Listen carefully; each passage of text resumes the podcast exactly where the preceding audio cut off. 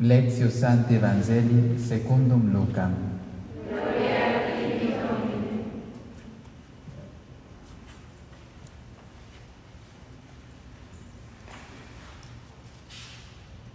En aquel tiempo Jesús dijo a sus discípulos, He venido a traer fuego a la tierra, y cuánto desearía que ya estuviera ardiendo. Tengo que recibir un bautismo, y cómo me angustio mientras llega. ¿Piensan acaso que he venido a traer la paz a la tierra? De ningún modo. No he venido a traer la paz, sino la división. De aquí en adelante, de cinco que hay en una familia, estarán divididos tres contra dos y dos contra tres. Estará dividido el padre contra el hijo, el hijo contra el padre, la madre contra la hija y la hija contra la madre, la suegra contra la nuera y la nuera contra la suegra.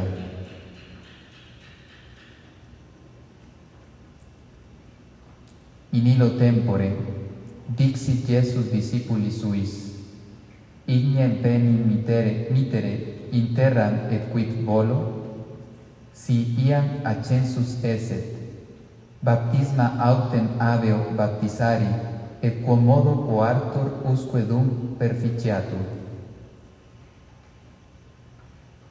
putatis quia pacem beni dare in terra, non dico vobis, sed separationem. Erum enim est hoc, quinque in domono una divisi, tres in duo, in duo in tres, dividentor pater in filium, et filius in patrem, mater in filiam, et filia in matrem. Socrus in munum, suam et nurus in sucrum. Verbum Domini.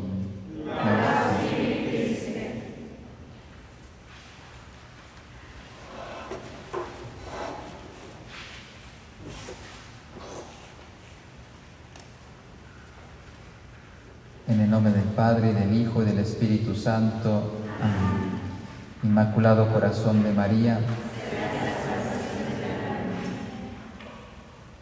Pues a mí me gustaría hablar de qué significa lo, ser cristiano y por lo tanto, pues también un miembro de Frisidín.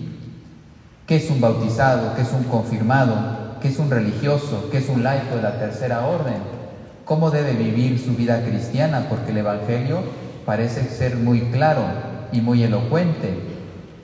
La vida cristiana, y es un aspecto que se ha perdido, es militante. Ya ahora este tipo de, de propuestas que son propias de nuestro Señor Jesucristo parecen radicales, parecen exageradas, parecen un poquito subidas de tono. Cristo es claro. San Agustín tiene dos frases, dice, si dices basta, estás perdido. Si dices basta en la vida, estás perdido. Añade siempre, camina siempre, avanza siempre. No te pares en el camino, no retrocedas, no te desvíes. Separa el que no avanza. El que deje de luchar va para atrás. Retrocede el que vuelve a, pe a pensar en el punto de salida. ¿Todavía piensas en tu vocación? Los que ya son profesos, me refiero a los profesos. Los que están en discernimiento, ahora es el momento. ¿eh? Estoy viendo a Fernando, imagínate, ¿me debería casar o no, padre? Ya hay ciertas cosas que no puedes volver al punto de salida.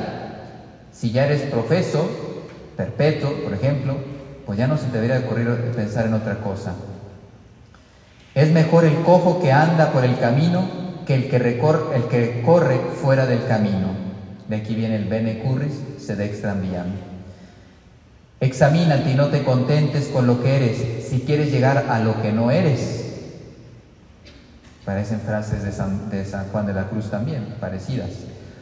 Porque en el instante en que te complazcas contigo mismo, te habrás parado.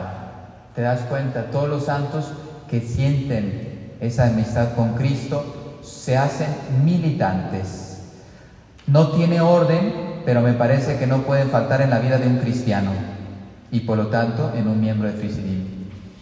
Hay que ser perfecta imagen de Jesucristo, con profunda intimidad con la Santísima Trinidad, llenos del Espíritu Santo, para que Él vaya formando en mí las virtudes.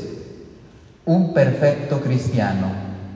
No se te olvide cuando el, el obispo, bueno, esto es el, el, saludo típico de paz que te da una, una palmadita en la mejilla, Él te dijo que eras soldado de Cristo en el momento que te confirmó y por lo tanto tienes una misión, defender la causa de Cristo, en ello la iglesia.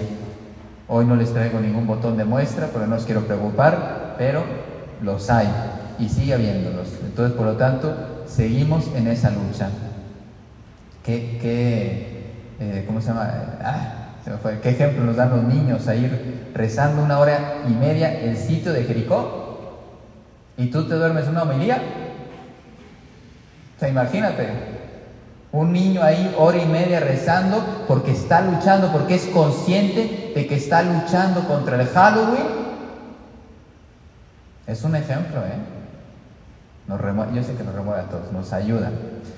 Entonces, transfigurado, con la audacia para confesar a Cristo en el mundo, transfigurado, criaturas nuevas, como dice San Pablo, crucificado con Cristo, especialmente oh, tenemos una ocasión, entrégate en la Eucaristía. Recuerden, el Padre en las constituciones lo puso, eso es parte de la, de la doctrina católica, es la Eucaristía como sacramento, como sacrificio. Y una de las de la parte del sacrificio es que es el momento en el que tú te ofreces también como víctima con Cristo. Es, tu oportunidad para ofrecerte en este sacrificio con Cristo. Predicando con valentía el Evangelio de la buena noticia de la salvación, deseando y suplicando, suspirando por el martirio, almas víctimas en holocausto de amor sin condiciones, con ímpetu conquistador en el apostolado, no me tiro atrás, no importa lo que los resultados, no nos tiramos atrás completando la propia vida lo que le falta a la pasión de Cristo, amando, sirviendo, edificando, defendiendo a la Iglesia Católica, enseñando la verdad, viviendo la caridad, iluminando los caminos con la fe, guiando a las almas con la esperanza de alcanzar algún día los bienes eternos, que no se queden con las perspectivas de este mundo, iluminando con la santa doctrina, viviendo como un soldado en continuo combate espiritual. A mí me pegó mucho me ayudó mucho, la verdad, debo reconocer en una meditación. Estaba leyendo el libro de Conchita Cabrera, ustedes lo saben, les he dicho varias cosas, sobre los sacerdotes. Y fíjate lo que dice Cristo, ¿eh? bien fuerte. ¿Cómo un sacerdote va a luchar menos que Satanás? ¿Cómo es posible que haya sacerdotes que luchen menos que Satanás? Si tú sabes lo que eres, si sabes lo que traes entre manos, no puedes parar. Pero ¿a poco no podría decir lo mismo de un confirmado? Que es un soldado de Cristo. ¿Cómo un confirmado se le ocurre bajar la guardia? Viendo lo que está pasando a su alrededor. ¿Cómo claudicas? Es una pregunta que Dios nos hace a todos nosotros buscando sin descanso la perfección cristiana, consciente y entregado a la tarea de sacrificarse por la conversión de los pobres pecadores, siempre bien dispuestos, dóciles, humildes, abiertos, abandonados a la obra de la gracia en mí. La infancia espiritual es muy necesaria hoy en día, conociendo, amando, sirviendo, imitando a Cristo Verbo encarnado, abocado a cumplir la misión encomendada por Dios, la vocación para la cual fuiste creado, generoso, magnánimo en tus proyectos apostólicos, alegre, mirando el cielo con amor y deseo, caminando en este mundo, en la historia, pero con firmeza y realismo, colaborando en el plan de Dios, viviendo en la tierra, pero de forma divina. Esto es del Padre Pilipón, lo leí hoy.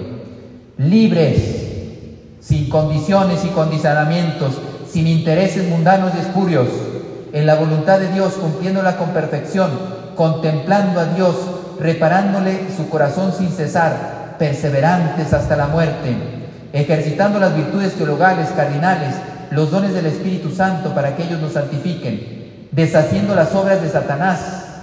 Que esto, si vamos a ser imitadores de Cristo, eso es lo que hizo Él en su vida, dice San Pablo.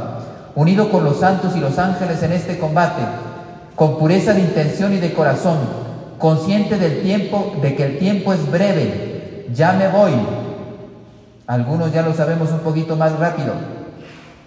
Cuando te detectan una enfermedad, simplemente es el mismo aviso, pero tú ya lo sabes. El otro tiene el mismo aviso que tú, pero no lo sabe. Pero tarde o temprano vamos. Unos antes, otros, algunos tienen, iba a decir, accidentes de coche que les puede llevar ya. Cuidado, en cualquier momento se nos puede ir. Imagínense, hermano Gabriel ya estaría intercediendo por nosotros en el cielo. Sabiduría que me lleve a la experiencia inefable de la Trinidad, imitando a María en su sencillez, perfección, santidad y misión, colaborando en ese triunfo al cual fuimos llamados, que su corazón triunfe también en el corazón de los hombres. Por lo tanto, seguramente que hay más, pero tiene que espolear nuestro corazón. Si somos verdaderos cristianos, tenemos que ser verdaderos soldados. Que así sea.